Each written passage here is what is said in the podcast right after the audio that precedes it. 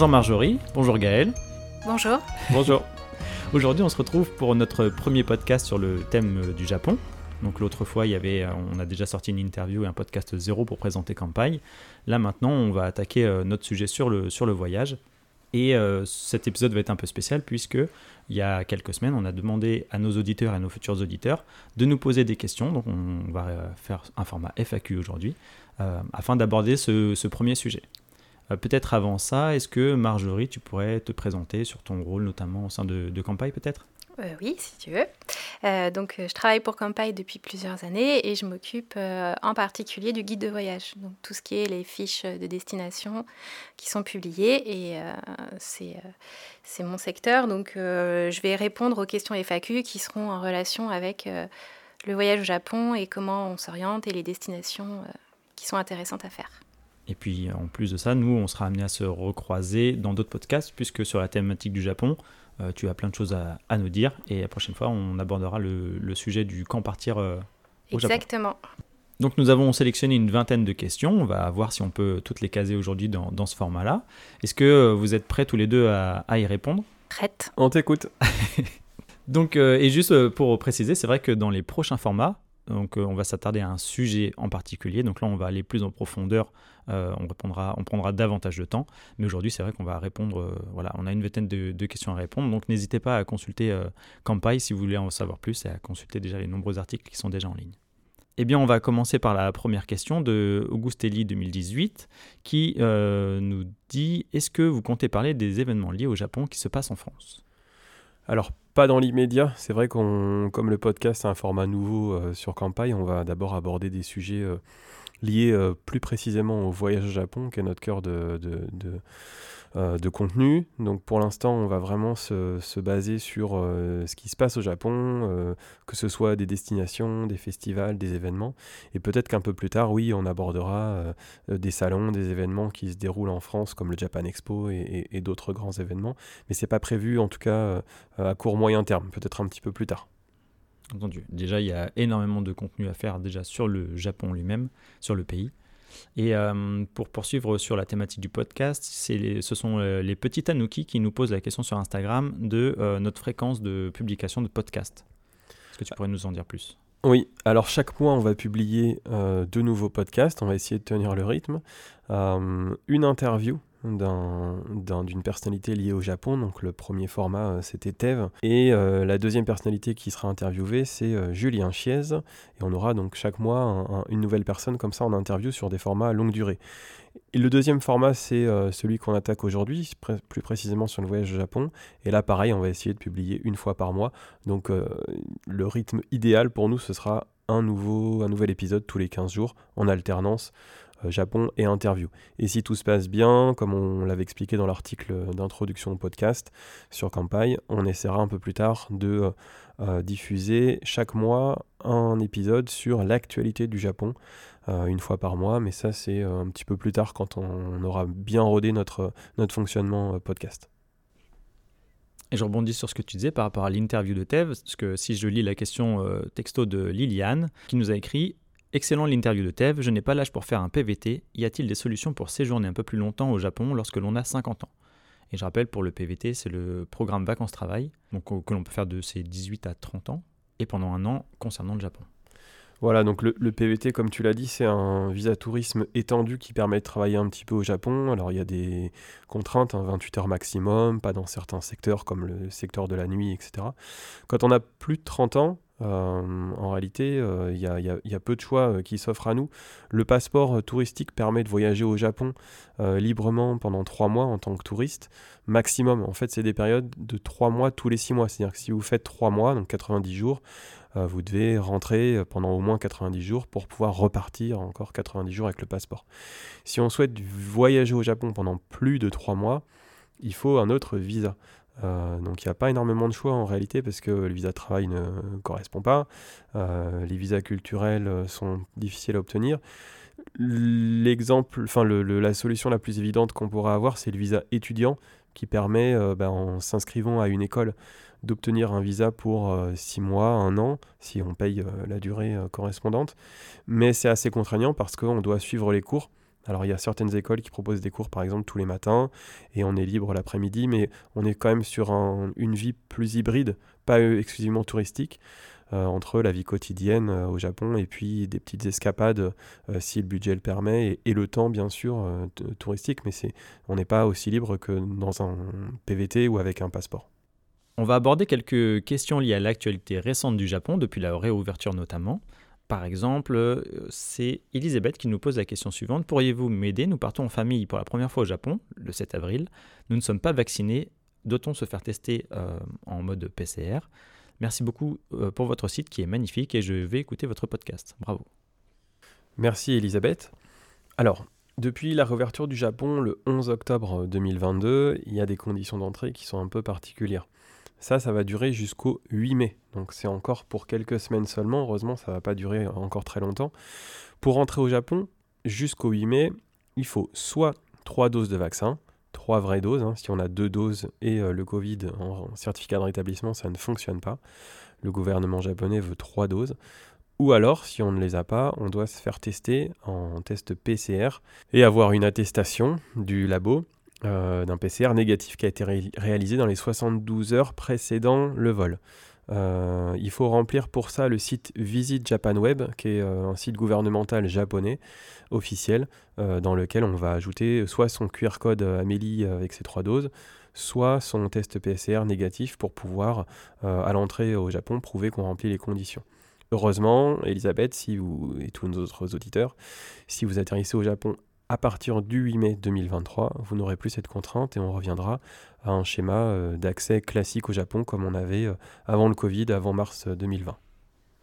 Euh, tu nous parlais d'un schéma classique pour accéder au Japon et on a reçu plusieurs questions qui vont dans ce sens par rapport au, budget, puisque la réouverture a occasionné des, montants pour les vols ou pour la, vie au Japon plus cher que d'habitude. Donc quel serait le budget moyen d'un voyage de 15 jours puisque sur le, site Campagne, on parle à peu près 1800 euros. Euh, est-ce que ça, c'est toujours d'actualité? Alors ça, c'est l'éternelle question. Euh, évidemment, il n'y a pas de réponse unique.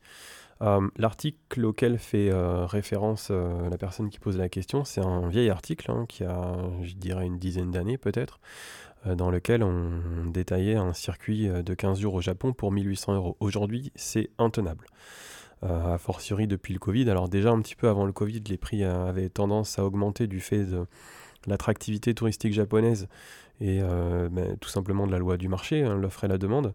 Depuis le Covid, c'est absolument intenable. Des vols qu'on pouvait avoir, un vol direct Paris-Tokyo par exemple, aller-retour, qui était peut-être autour de 900 euros avant le Covid, aujourd'hui il va être facilement être autour de 1200, 1300, voire 1500 euros et parfois plus quand on est en dernière minute sur des très hautes saisons.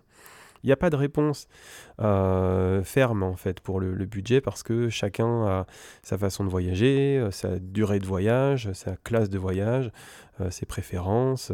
donc nous, ce qu'on a mis sur Campagne, c'est un budget interactif dans lequel vous pouvez bah, simuler avec vos préférences, votre période de voyage, la durée, vos habitudes, le budget qui sera nécessaire pour voyager.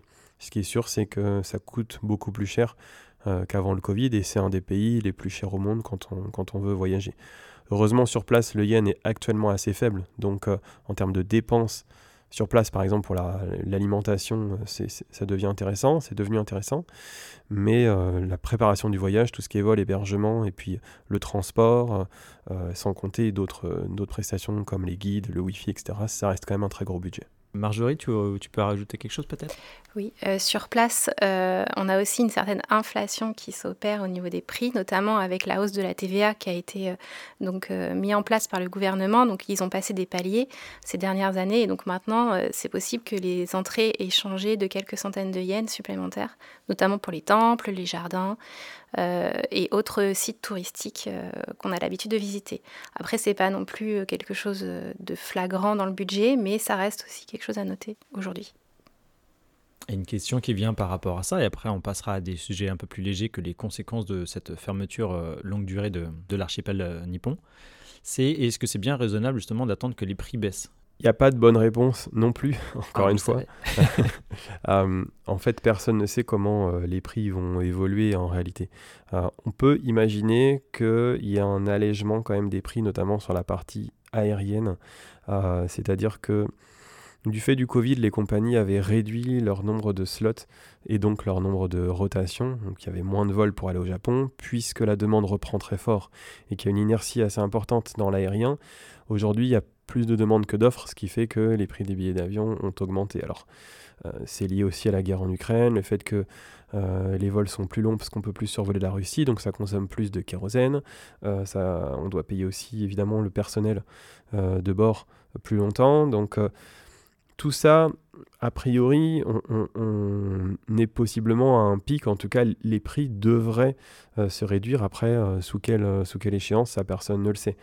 le Japon, c'est un pays qui n'a fait qu'augmenter son attractivité touristique depuis l'accident de Fukushima en 2011. On est passé de à peu près 5 millions de touristes par an en 2010-2011 à 30 millions en 2019 avant le, avant le Covid.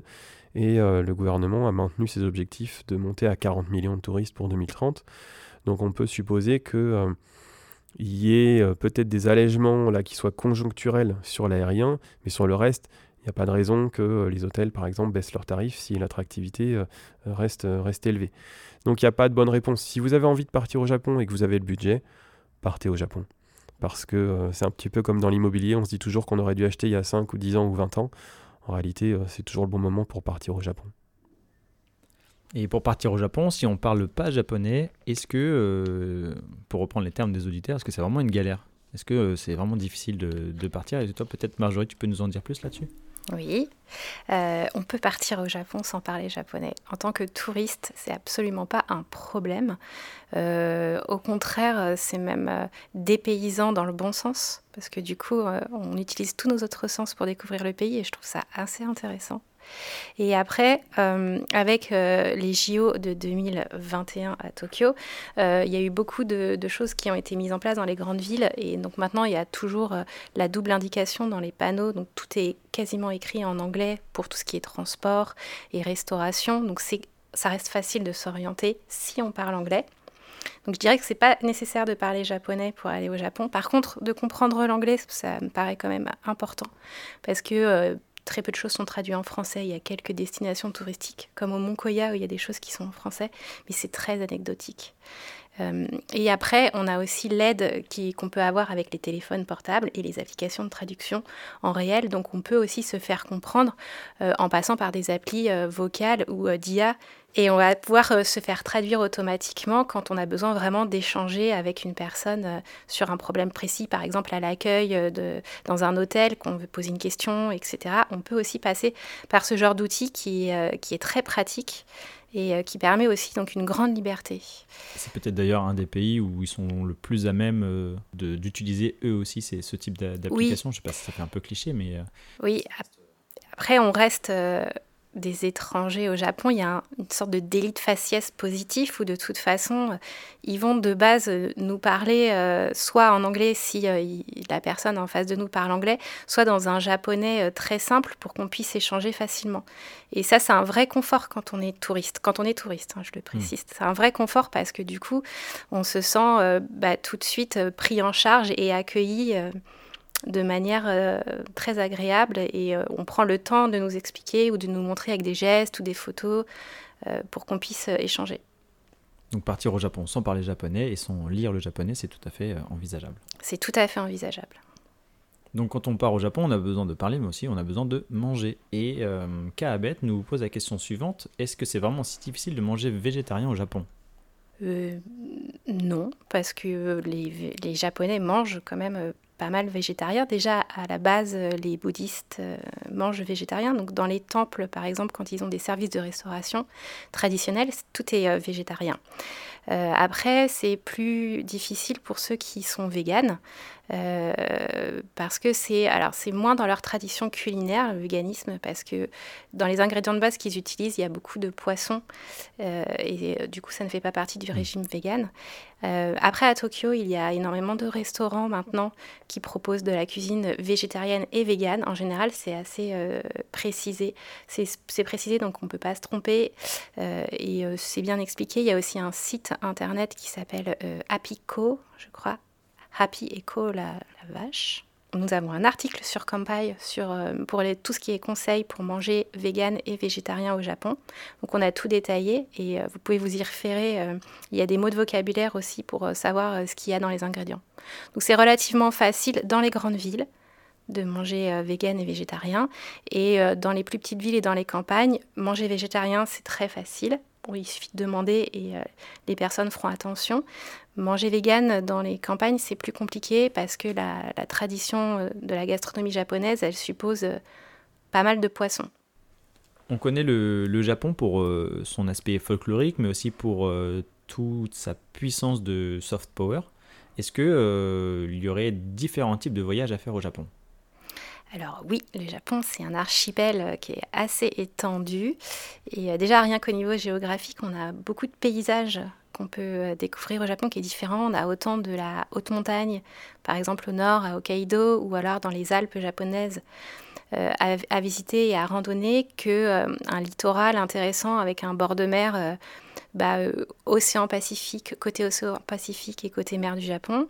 Et puis on a tout au sud euh, du Japon, on a l'archipel d'Okinawa, donc l'archipel subtropical avec euh, ses plages de sable fin, ses eaux turquoises et, ses, barrières de corail. Donc il y a une diversité de paysages au Japon qui permet en fait de faire des voyages euh, différents et d'avoir envie d'y retourner.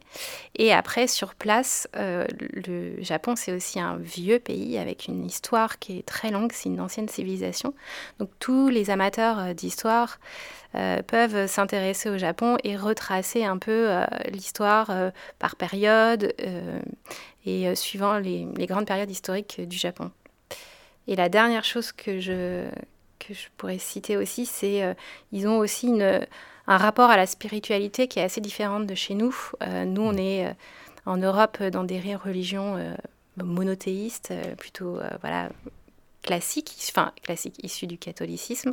Et là, on va plutôt, avec le Japon, on aborde une autre façon de, de croire en quelque chose et c'est de la spiritualité liée aux esprits, aux éléments de la nature ou alors au respect euh, des autres euh, et de soi avec le bouddhisme.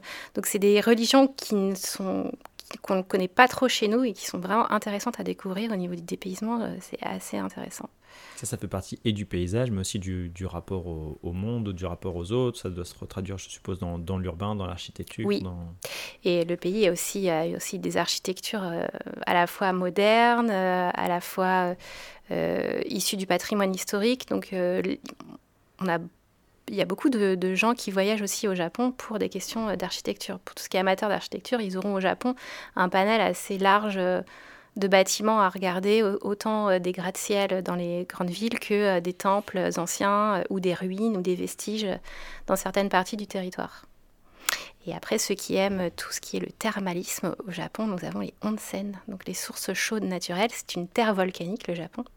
Et donc, il y a beaucoup de destinations où on peut se baigner dans les eaux chaudes c'est très intéressant, c'est très relaxant. Et ça donne très envie. ça donne très envie. Là, tu as déjà euh, donné plusieurs éléments de réponse pour la prochaine question qui était euh, est-ce que vous pouvez nous donner les particularités du Japon, ce qui le rend attractif et différent d'autres destinations? Mais je crois que déjà tu nous as donné tout un panel de, de réponses à ce sujet. Est-ce que tu as quelque chose à ajouter, Gaël, toi, de ton côté? Ce qui est intéressant au Japon, c'est qu'il y a plein de portes d'entrée différentes. Donc, euh, tu parlais du soft power et puis Marjorie a largement euh, élargi. Euh, c'est vrai que chacun a sa manière d'être attiré par le Japon, quelle que soit son, approche. Le Japon va pouvoir lui répondre et puis ouvrir sur, d'autres sujets. Donc, ce qui est attractif au Japon, c'est que c'est un pays qui a un fort caractère, qui malgré tout est extrêmement accueillant. Euh, en, tant que, tant que touriste, on est extrêmement bien reçu. Il y a beaucoup de sécurité, il y a beaucoup de services. Euh, ce qui est différent, je pense, c'est surtout qu'il est unique. D'ailleurs, on l'a bien ressenti pendant le Covid, c'est que le Japon étant fermé, on ne pouvait pas se retrancher vers une autre destination qui, qui, qui aurait pu euh, s'y substituer. Enfin, le Japon n'était pas substituable. Donc, contrairement à si vous avez l'habitude, par exemple, de partir en Guadeloupe tous les ans, alors j'ai rien contre la Guadeloupe, mais Vous auriez pu partir à La Réunion, vous auriez pu partir dans les Philippines par exemple. Alors c'est un petit peu différent, mais si c'est l'aspect balnéaire que vous recherchez, vous l'avez un peu partout dans le monde avec différents particularismes. Le Japon, c'est un pays spécifique et, qui est attirant parce que il est unique. Je rajouterai autre chose, je suis d'accord avec ce que tu dis, et je rajouterais que c'est un pays qui ressemble au nôtre, dans le sens où c'est un pays développé, euh, où il y a tous les services comme on peut retrouver chez nous, mais qui est en même temps qui un, angle de vue complètement différent et qui aborde pas du tout les choses de la même façon que nous. Et c'est ça qui, euh, je pense, attire, c'est la différence dans quelque chose qu'on croit connaître, mais en fait qu'on ne connaît pas et qu'on découvre au fur et à mesure. Et euh, il y a un aspect aussi qui est très important pour tout Français que nous sommes, c'est que la gastronomie japonaise, elle est euh, délicieuse et elle rejoint en ce sens-là notre amour de, la nourriture à nous, Français. Et au Japon, on va retrouver aussi cet aspect-là où manger ensemble et bien manger est très important. Et eux, ils vont ajouter quelque chose qui, qui fonctionne bien chez eux, c'est tout ce qui est la saisonnalité. Et ils vont en fait mettre en avant les saisons, le temps qui passe, la météo, quand il fait beau, quand il fait pas beau, quand il pleut, quand il fait chaud, et ils vont la, décliner sur tout un tas de choses de l'aspect de la vie pratique et euh, de ce qu'on mange. Et du coup, on peut aller au Japon plusieurs fois et on n'aura jamais la même expérience. Parce qu'il y a ce côté euh, saisonnalité et éphémère qui... Euh, le Japon joue la carte à fond de tout ce qui est éphémère et c'est très intéressant quand on est touriste. touriste. On aura toujours une expérience différente ils vivent et ils expriment le temps différemment de que, voilà. nous on peut On peut y retourner plusieurs fois, il y aura toujours quelque chose de nouveau qui nous surprendra. On va aborder désormais une partie davantage liée à la préparation du voyage au Japon, euh, avec EduGNV17 qui nous demande si euh, c'est idéal de partir en juillet. Alors, par rapport à ça, nous, on fera un podcast euh, pour quelles sont les pires et les meilleures saisons pour partir au Japon. Mais déjà, est-ce que sur le mois de juillet, qu'est-ce que vous pouvez nous dire là-dessus? Ben, le mois de juillet, c'est un mois d'été, comme chez nous. Et euh, alors, la particularité au Japon, c'est qu'il fait euh, très chaud et très humide, beaucoup plus euh, qu'en Europe. Et c'est un peu ça qu'on retient de l'été japonais, c'est souvent le, taux d'humidité qui est assez important et qu'il faut être capable de supporter. Après, au-delà de cette météo bah, qui est escalée, mais c'est comme ça, le, mois de juillet, c'est un mois un peu de fête au Japon. Il y a euh, les vacances, les grandes vacances qui commencent. Euh, notamment, il y a les fêtes, la fête de Obon pour, euh, dans les régions autour de Tokyo, donc dans le Kanto. Et donc, il y a beaucoup de matsuri, de festivals d'été, de, qui, qui, se déroulent la nuit, du coup, parce que c'est plus supportable que le jour. Mmh. Et on peut aussi assister à des feux d'artifice. Donc, il y a une ambiance conviviale, chaleureuse dans les rues qui est très euh, intéressante pour euh, tous les gens qui aiment ce genre d'ambiance un peu festive euh, de, l'été. Donc le mois de juillet, ça reste un mois qui est intéressant pour aller au Japon. Après, il a ses contraintes et ses avantages comme tous les mois au Japon. Et en ce sens-là, il faut savoir un peu quand on choisit, j'aborde un peu le podcast d'après, mais quand on va définir notre période sur quand partir au Japon, il faut la définir en fonction de nos, goûts à nous et de ce mm. qu'on est, de ce qu'on aime bien entre guillemets euh, comme météo, euh, euh, de ce qu'on pourrait supporter en termes de température et de taux d'humidité. Et à partir de là, vous pouvez partir n'importe quand au Japon. Il y aura toujours des choses à faire. Et en juillet, c'est l'été, les matsuri et et le soleil aussi. Pour vous, est-ce que l'on peut partir au Japon en dernière minute? Euh, et, si oui, combien de temps à l'avance, combien de temps on peut prendre en dernière minute pour organiser euh, son voyage? Alors c'est une question difficile parce que euh, le Japon c'est un pays qui est à l'autre bout du monde avec on l'a dit tout à l'heure qui nécessite d'avoir des budgets assez, assez importants quand même par rapport à plein d'autres destinations. c'est pas un pays qui s'adapte forcément très bien à la dernière minute. Euh, alors tout dépend évidemment de la saison, parce qu'il y a une saisonnalité qui est très forte, euh, outre la partie climatologie abordée par Marjo. Euh, sur la partie saisonnalité, on sait qu'il y a des pics touristiques au Japon, notamment celle du printemps avec les cerisiers, et puis tout le mois d'avril, et même maintenant le, le, mois de mai, les floraisons du mois de mai. L'été, évidemment, parce que beaucoup de gens sont en vacances euh, euh, partout dans le monde. Et puis l'automne, maintenant, qui devient euh, un troisième pic annuel. Et évidemment, toute la période de Noël, Nouvel An. Donc sur ces périodes-là, partir en dernière minute, c'est plus compliqué. Ça enlève pas mal de choix, ça fait augmenter les tarifs. Bah, on l'a dit tout à l'heure sur l'aérien, sur il y a un certain nombre de choses qui sont plus compliquées à aborder quand on s'y prend à la dernière minute, et en plus on prend le risque de voyager entre guillemets à l'arrache, c'est-à-dire de pas exploiter le temps comme on aurait pu une fois qu'on est sur place. Quand on prépare un petit peu son voyage, et le Japon le nécessite quand même, on arrive à, sans avoir un rythme effréné, euh, faire rentrer plus de choses dans une journée et ne pas se dire j'aurais dû préparer, j'aurais dû réserver à l'avance, j'aurais dû regarder un petit peu en amont pour mieux agencer mes journées et profiter un peu plus de mon temps euh, limité euh, sur place. Donc oui, c'est possible, avec des contraintes qui sont celles du budget et celles de peut-être un voyage moins bien organisé et donc moins bien exploité. Mais après, il y a des voyageurs qui partent tout le temps en dernière minute et on remarque aussi depuis le Covid des voyageurs qui euh, ne veulent plus réserver euh, très à l'avance parce qu'ils ont été euh, échaudés peut-être pendant le, pendant le Covid. Maintenant, c'est vrai que la réouverture des frontières, elle semble quand même assez acquise et on n'est plus du tout dans une démarche de, refermeture, quelle qu'elle soit. au niveau économique et politique et international, ça devient, ça devient compliqué. Donc, si vous avez la possibilité, euh, réservez à l'avance effectivement votre voyage et organisez-le pendant le temps que vous avez, sachant que sur l'aérien on peut réserver un an à l'avance maximum et sur l'hôtellerie souvent on est euh, voilà un an maximum et sur de l'hôtellerie traditionnelle les ryokan parfois les ryokan sont ouverts seulement 3 mois, 6 mois ou 9 mois à l'avance maximum. Et moi, je rajouterais qu'une fois sur place, euh, depuis le Covid, il y a un certain nombre de, sites qui sont accessibles que sur réservation à l'avance via leur site internet. Euh, c'est le cas par exemple de, des musées euh, où la plupart euh, maintenant post-Covid, alors on ne sait pas encore si ça va durer dans le temps, mais en tout cas maintenant il faut réserver des créneaux horaires et c'est toujours à l'avance. Alors ça peut être jusqu'à 24 heures avant, quand il y a peu de, peu de demandes, donc en période basse de touristique. Mais des fois, sinon, il faut, s'y prendre plusieurs mois à l'avance. Et ça, la dernière minute, c'est compliqué à gérer. Ou alors, il faut que vous soyez très agile une fois sur place, que vous ayez euh, pris vos renseignements en avance pour savoir qu'est-ce que vous pouvez visiter, s'il y a besoin d'une réservation, jusqu'à combien de temps vous pouvez la faire, et si vous êtes dans un créneau où il y a beaucoup de monde euh, qui veut y aller. Et euh, c'est pour ça que le Japon, c'est un pays qu'on savoure une fois qu'on l'a bien préparé. Nous, ici, à Kampai, on s'efforce par passion de mettre en valeur le Japon, mais est-ce qu'on pourrait aborder euh, la question des destinations euh, surcotées, dans le sens où euh, peut-être qu'on entend beaucoup parler de certaines destinations, de certaines choses à faire, et est-ce qu'il y en a qu'on peut, on pourrait, pour un premier voyage par exemple, peut-être passer à côté, ou s'attendre à autre chose que ce qu'on voit sur les jolies photos?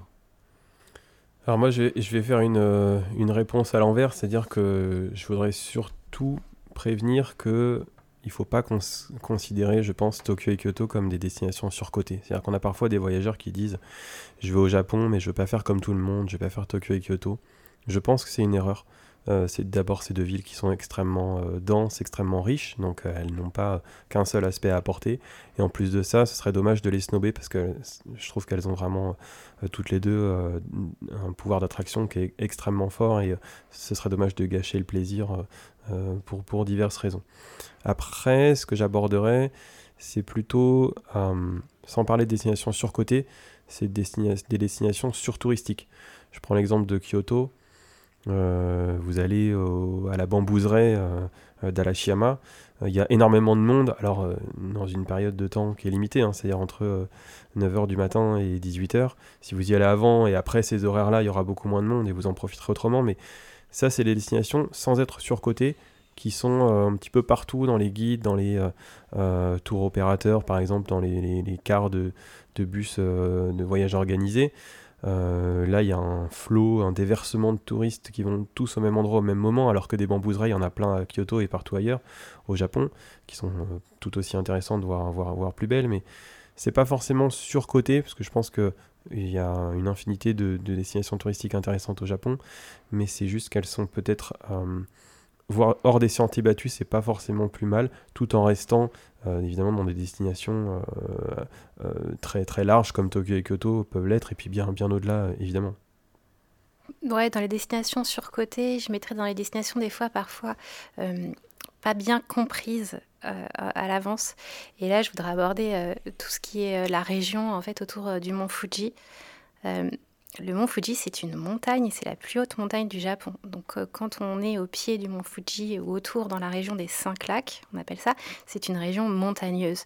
Et on ne peut pas s'attendre à avoir euh, des transports euh, en commun aussi efficaces qu'à Tokyo ou une urbanisation aussi moderne que, dans, que dans la capitale ou dans des quartiers d'affaires, etc.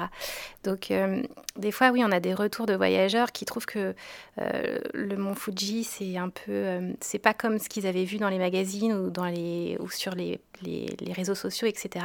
C'est pas aussi beau, c'est pas aussi euh, euh, facile d'accès depuis Tokyo. Et oui, parce que c'est pas, en fait, ça reste une région sauvage, on va dire, avec une, montagne sauvage et une météo qui est capricieuse. Donc on ne voit pas le mont Fuji tous les jours de l'année, loin de là, c'est même le contraire.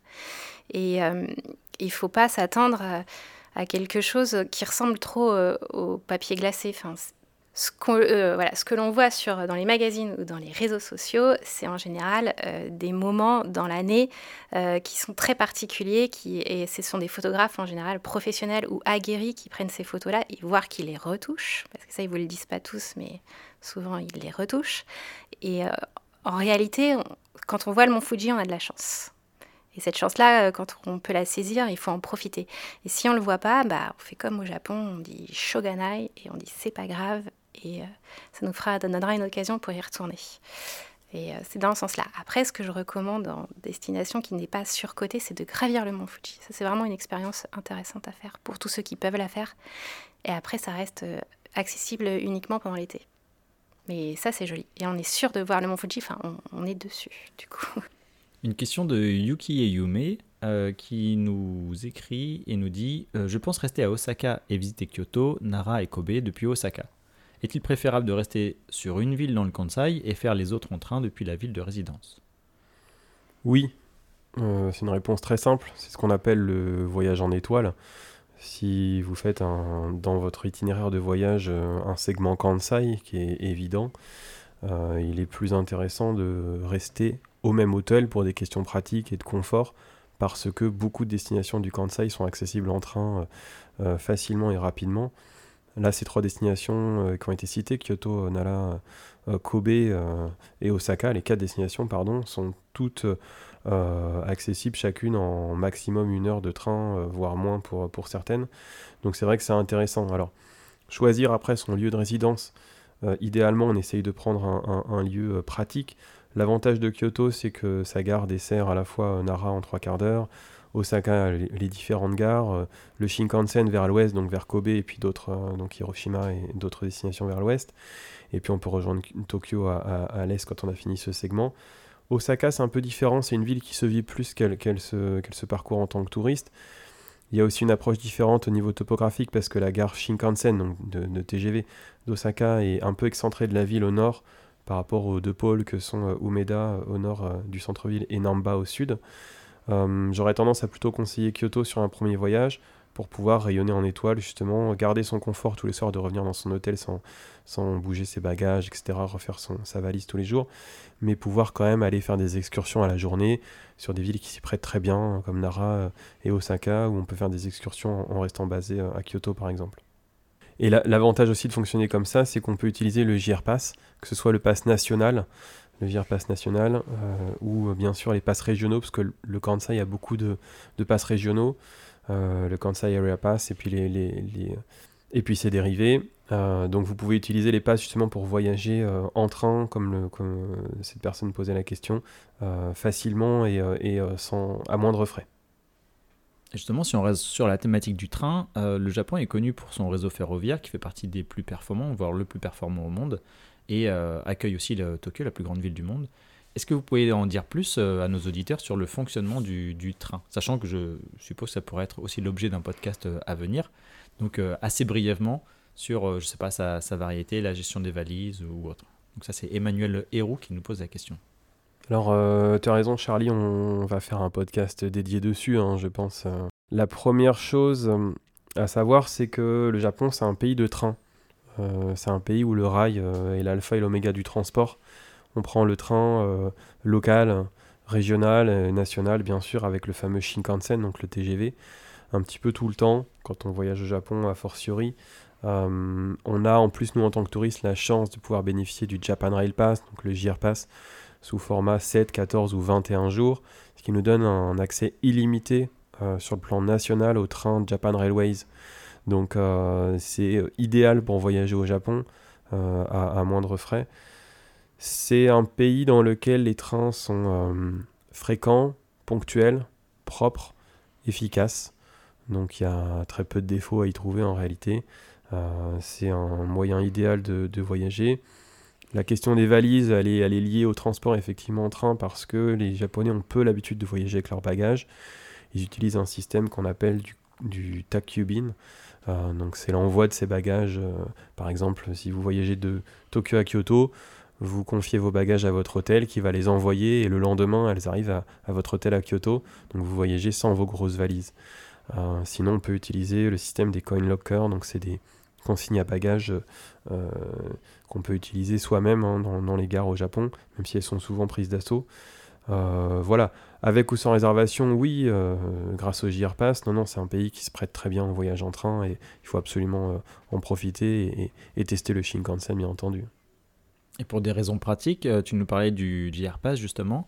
À partir du 31 mars, qu'est-ce qui change à ce sujet euh, au Japon? C'est Apollinaire qui nous pose la question. Elle nous en pose une seconde que qu'on abordera après. Alors, effectivement, le JR Pass, en fait, par nature, c'est un produit qui est dédié aux touristes étrangers. Euh, donc, on en fera un, podcast bientôt, plus, plus détaillé. Mais ce qu'on peut dire déjà en, synthèse là aujourd'hui, c'est que il n'est vendu qu'à l'extérieur du Japon par nature, puisque c'est un produit réservé aux étrangers. Euh, donc il y a des distributeurs euh, euh, partout, partout dans le monde, hein, dans tous les pays, des distributeurs agréés Japan Railways, comme Keikaku en France par exemple. Depuis quelques années, on peut acheter en plus le JR Pass sur place au Japon, dans une sélection de gares, très peu en réalité, principalement à Tokyo, et il est plus cher que euh, quand on l'achète euh, avant de partir depuis, euh, un distributeur à l'étranger. donc oui, pour, répondre à, Pauline, c'est possible d'acheter le JR sur place. C'est quand même moins confortable, moins pratique plus cher. Et en plus de ça, on doit l'acheter en yens. Donc si vous avez la possibilité, ça rejoint ce qu'on disait un petit peu plus tôt, essayez plutôt de le commander avant de partir vous, euh, chez un vendeur euh, agréé, vous recevez euh, un voucher que vous devez activer quand vous arrivez au Japon. C'est très simple. Ça se fait dans quasiment toutes les gares JR. Et après, vous avez votre JR Pass pour voyager à bas prix. Alors, le prix du JR Pass fluctue constamment parce que il est basé sur, le, un prix en yens. son prix est fixé en yens. Donc, comme vous l'achetez en euros, ou alors que vous l'achetez sur place, mais en convertissant vos devises, il euh, n'y a pas de, prix fixe. Le prix qu'on peut vous dire aujourd'hui, par exemple, à peu près 215 euh, ou 220 euros sur le 7 jours, ne sera pas forcément le même demain, parce que ça varie constamment en fonction euh, du taux de, entre l'euro et le yen. Et à préciser que sur place, on peut choisir les dates d'activation comme on le souhaite hein, du Japan Rail Pass. a pas, on n'a pas besoin de définir avant les dates d'activation de, son pass. On le fait une fois en arrivant à la gare et ça peut être le jour même ou quelques jours après. Donc euh, c'est pas c'est pas un problème ou un souci euh, qu'on doit se poser comme question. Pour répondre précisément euh, à la question initiale, oui, après le 31 mars, ce sera encore possible. Tous les ans, le Japon repousse d'un an l'achat possible au Japon. Actuellement, donc la date limite, c'est le 31 mars 2024. On peut supposer que ce sera encore prolongé d'un an à 2025 et ainsi de suite, même si ça n'enlève rien au fait qu'il est plus confortable de l'acheter en avance, comme on le disait. On va rester encore un peu avec euh, Apolline qui nous demande si vous aviez des recommandations pour visiter l'île d'Hokkaido pendant 10 jours en van. Alors, l'île euh, c'est l'île qui est tout au nord du Japon. Et c'est vrai qu'elle bah, a un réseau euh, ferroviaire décent, mais c'est vrai que c'est une île qu'on a plus tendance à parcourir en voiture parce que les distances sont longues. C'est un peu une île encore assez sauvage. Donc, le faire en van, c'est une bonne idée en soi. Après, il faut faire attention, encore une fois, au climat et à la météo. Et euh, les quelques recommandations qu'on aurait euh, pour répondre à cette question, c'est déjà de ne pas y aller en hiver, parce qu'en hiver, il y a beaucoup de neige à Hokkaido, donc plutôt préférer de faire un circuit entre, je dirais, de mai à octobre, quand les températures sont douces, que le paysage est plutôt fleuri et coloré, et, et du coup plus, plus, plus intéressant à parcourir en voiture. Euh, il faudra faire attention à la vitesse une fois sur place parce que même si les routes sont peu fréquentées parfois à Hokkaido et euh, la vitesse au Japon de conduite elle est assez basse et il ce n'est pas recommandé de faire des excès de, vitesse parce qu'il peut y avoir des radars en fait euh, qui tournent euh, qu'on ne voit pas. Et si on se fait prendre en fait on a est en une suspension de permis donc c'est pas très pratique. Donc c'est pas recommandé de, dépasser la limitation de vitesse et après ce qui est intéressant de faire de conduire au Japon au-delà d'Hokkaido c'est de s'arrêter aux aires d'autoroute qui s'appellent les Michino Eki et ce sont des aires en général très bien faites où il y a où on met en avant la culture locale avec des souvenirs euh, de faits par les artisans du coin ou alors euh, des spécialités à, déguster. Euh, c'est pas du tout glauque comme ça pourrait l'être parfois chez nous. c'est plutôt joli, propre et on peut trouver aussi de quoi, de, quoi, on peut trouver aussi les sanitaires pour aller aux toilettes. voilà. Après sur la question du van, le Japon c'est c'est un pays où on peut, faire, où on peut camper dans des zones euh, prévues à cet effet, mais euh, le camping sauvage, c'est pas encore quelque chose qui est très répandu, ou le camping en free. je ne suis pas spécialiste du sujet, mais c'est pas forcément quelque chose euh, qui, qui est très courant au Japon, donc il faudra bien se renseigner sur le fait de, pouvoir dormir n'importe où. Je pense que c'est pas possible. on dort voilà, donc il y a des parkings en général euh, pour se garer les voitures. Et euh, c'est un voyage qu'on doit bien préparer en amont sur ce secteur-là qui est spécifique euh, du, du, van et donc du camping au Japon. Et pour terminer notre capsule, on va passer sur deux autres et dernières questions, plus liées, enfin qui vont être plus personnelles, plus avoir votre avis. Est-ce que vous pourriez nous transmettre euh, un de vos premiers souvenirs du Japon. Et ça, c'est euh, Soulatwork73 qui nous demande la question sur Instagram. Alors, moi, mon premier voyage, c'était en 2003, donc il y a une vingtaine d'années. C'était une époque où euh, il n'y avait pas YouTube. Il n'y avait pas autant d'informations sur le Japon. Aujourd'hui, il suffit d'ouvrir un, réseau social pour être approuvé, comme Marjorie le disait tout à l'heure, de plein de photos, de, de vidéos. on sait presque avant d'aller au Japon ce qu'on va y voir, ce qu'on va y trouver, même si on n'a pas toutes les sensations. Euh, c'était aussi moi mon premier voyage euh, à l'étranger. Euh, c'est vraiment les sensations justement que, que j'ai ressenties parce que on connaissait le Japon à l'époque que soit de quelques reportages télévisés assez rares et parfois un peu clichés, ou soit après c'était dans les magazines, donc c'était très particulier. et puis on avait juste une photo, un cliché, un instant T. Euh, donc moi, c'est plutôt des ressentis, euh, des sensations comme ça que j'ai eues euh, qui étaient inattendues, des odeurs, des sons. qui étaient différents, un visuel aussi qui était, différent. Moi j'aime beaucoup l'architecture, donc voilà, c'est une approche, c'est un peu cliché de dire ça, mais entre tradition et modernité, ça marche quand même. Hein. c'est vrai aussi. Donc moi c'est plutôt ça, c'est plutôt des, des sensations. J'ai pas un premier souvenir, mais j'ai vraiment plus, voilà, eu j'ai découvert en fait une vie euh, différente et euh, ça m'a beaucoup plu et c'est pour ça que j'ai continué à voyager au Japon euh, très fréquemment depuis. C'est plutôt, c'est plutôt ça que j'évoquerais comme premier souvenir, c'était une, sensation globale. et tout ça à une époque, comme tu le disais, où aujourd'hui, si, on ouvre si on ouvre une page internet, on peut déjà voir quelque part ce ressenti et la spécificité du Japon, mais en fait, à l'époque, toi, tu ne l'avais pas. Non, et puis tout, est très décrit, et puis on, plaide coupable aussi là-dessus. C'est-à-dire que euh, si on prépare bien son voyage, on revient un peu là-dessus, mais en fait, on sait déjà tout à l'avance. Alors après, évidemment, ça n'a rien à voir avec le fait de le vivre sur place, mais on peut se préparer beaucoup mieux euh, au Japon. Donc euh, peut-être qu'aujourd'hui, un premier souvenir du Japon sera différent, et on serait curieux d'entendre d'ailleurs celui des, des, des auditeurs. il serait différent de celui qu'on pouvait avoir à l'époque, ouais. Après, si on veut rester euh, en premier souvenir, moi je dirais c'est la gastronomie. Parce qu'on a beau avoir euh, déjà mangé euh, japonais chez nous, manger japonais au Japon, c'est différent. Et c'est complètement différent. Et c'est très bien. c'est très bien dans ce sens-là. Et euh, la, la gastronomie japonaise au Japon, c'est quelque chose qu'il faut euh, tester euh, quand on est amateur du genre. Je suppose que c'est en termes et de saveur, de présentation, mais aussi de comment ça va être. de saveur, de fraîcheur, de variété. Il y a beaucoup plus de plats au Japon que ce qu'on en voit. Nous, on n'en voit qu'une petite partie, un prisme assez étroit euh, qui se concentre essentiellement sur les sushis et maintenant un peu euh, des bols de nouilles. Mais au Japon, c'est beaucoup plus vaste que ça. Il y a aussi bien le salé que le sucré, euh, la nourriture qu'on va dire traditionnelle que la nourriture plutôt urbaine que, que, les jeunes mangent aujourd'hui.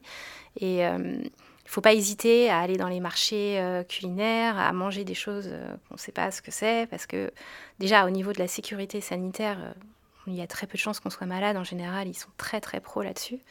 Et c'est des, ouais, des au niveau des textures, ils sont très très forts, les Japonais. Beaucoup plus que nous. Ils ont une façon de, de manger les choses de, sans, avec peu d'assaisonnement, qui permet de, voilà, de, de, manger un aliment et d'avoir toute sa palette de saveurs et de, et de, et de texture.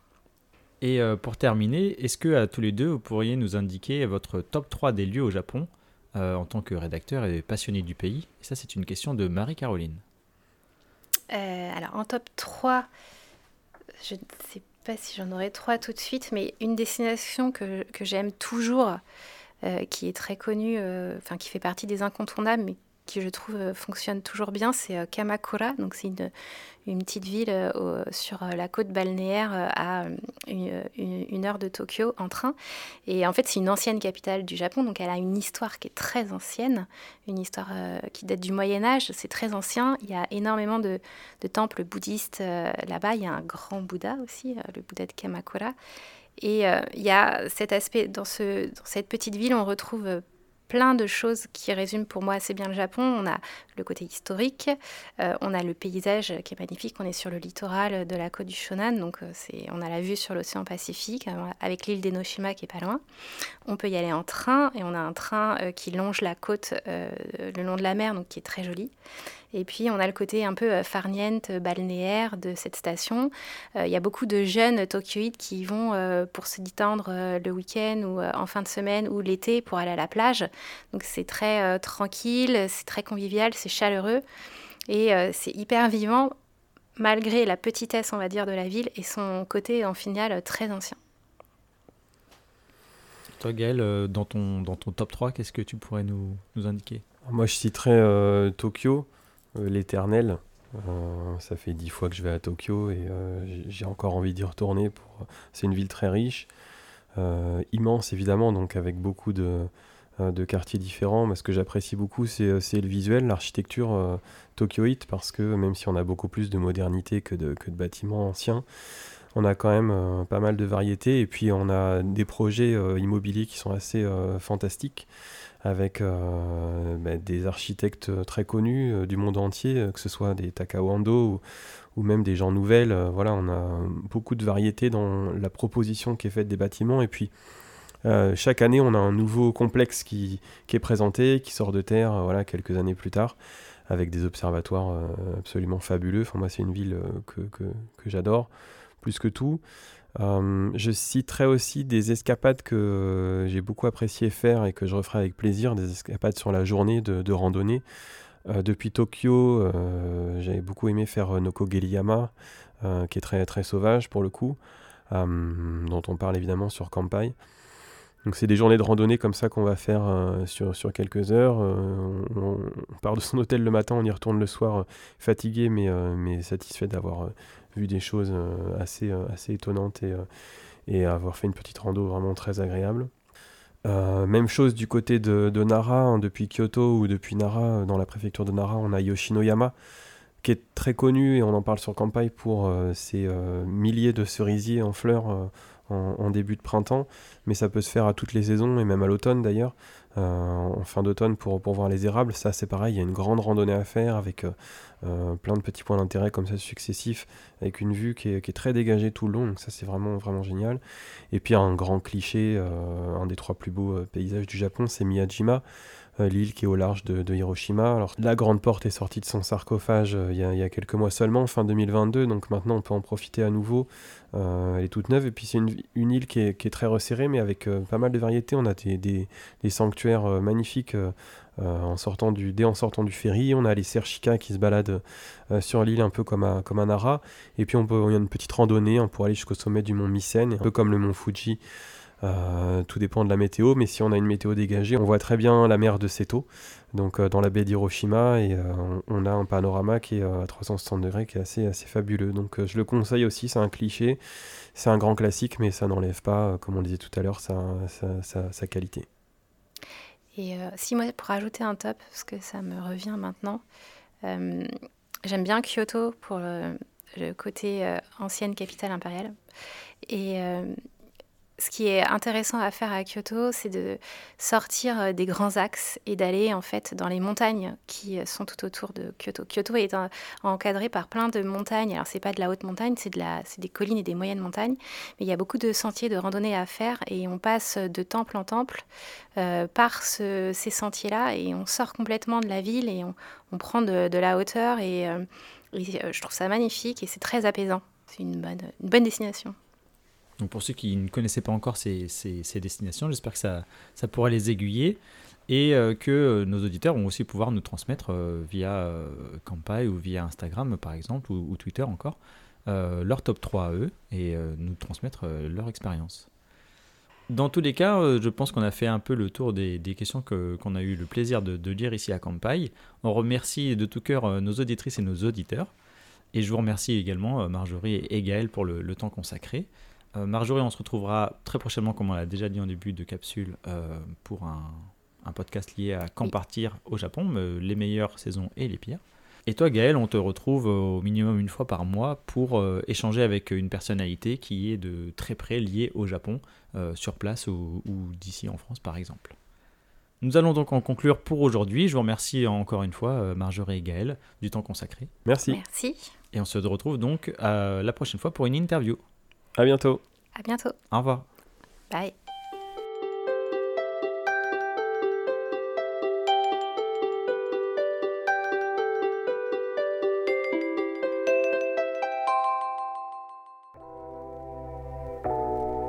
Merci d'avoir écouté cet épisode du podcast Kampai. Nous espérons qu'il vous a plu et que vous en avez appris plus sur le Japon. N'oubliez pas de vous abonner sur votre plateforme de podcast préférée, de nous noter 5 étoiles si vous le souhaitez et on vous dit à bientôt pour le prochain épisode.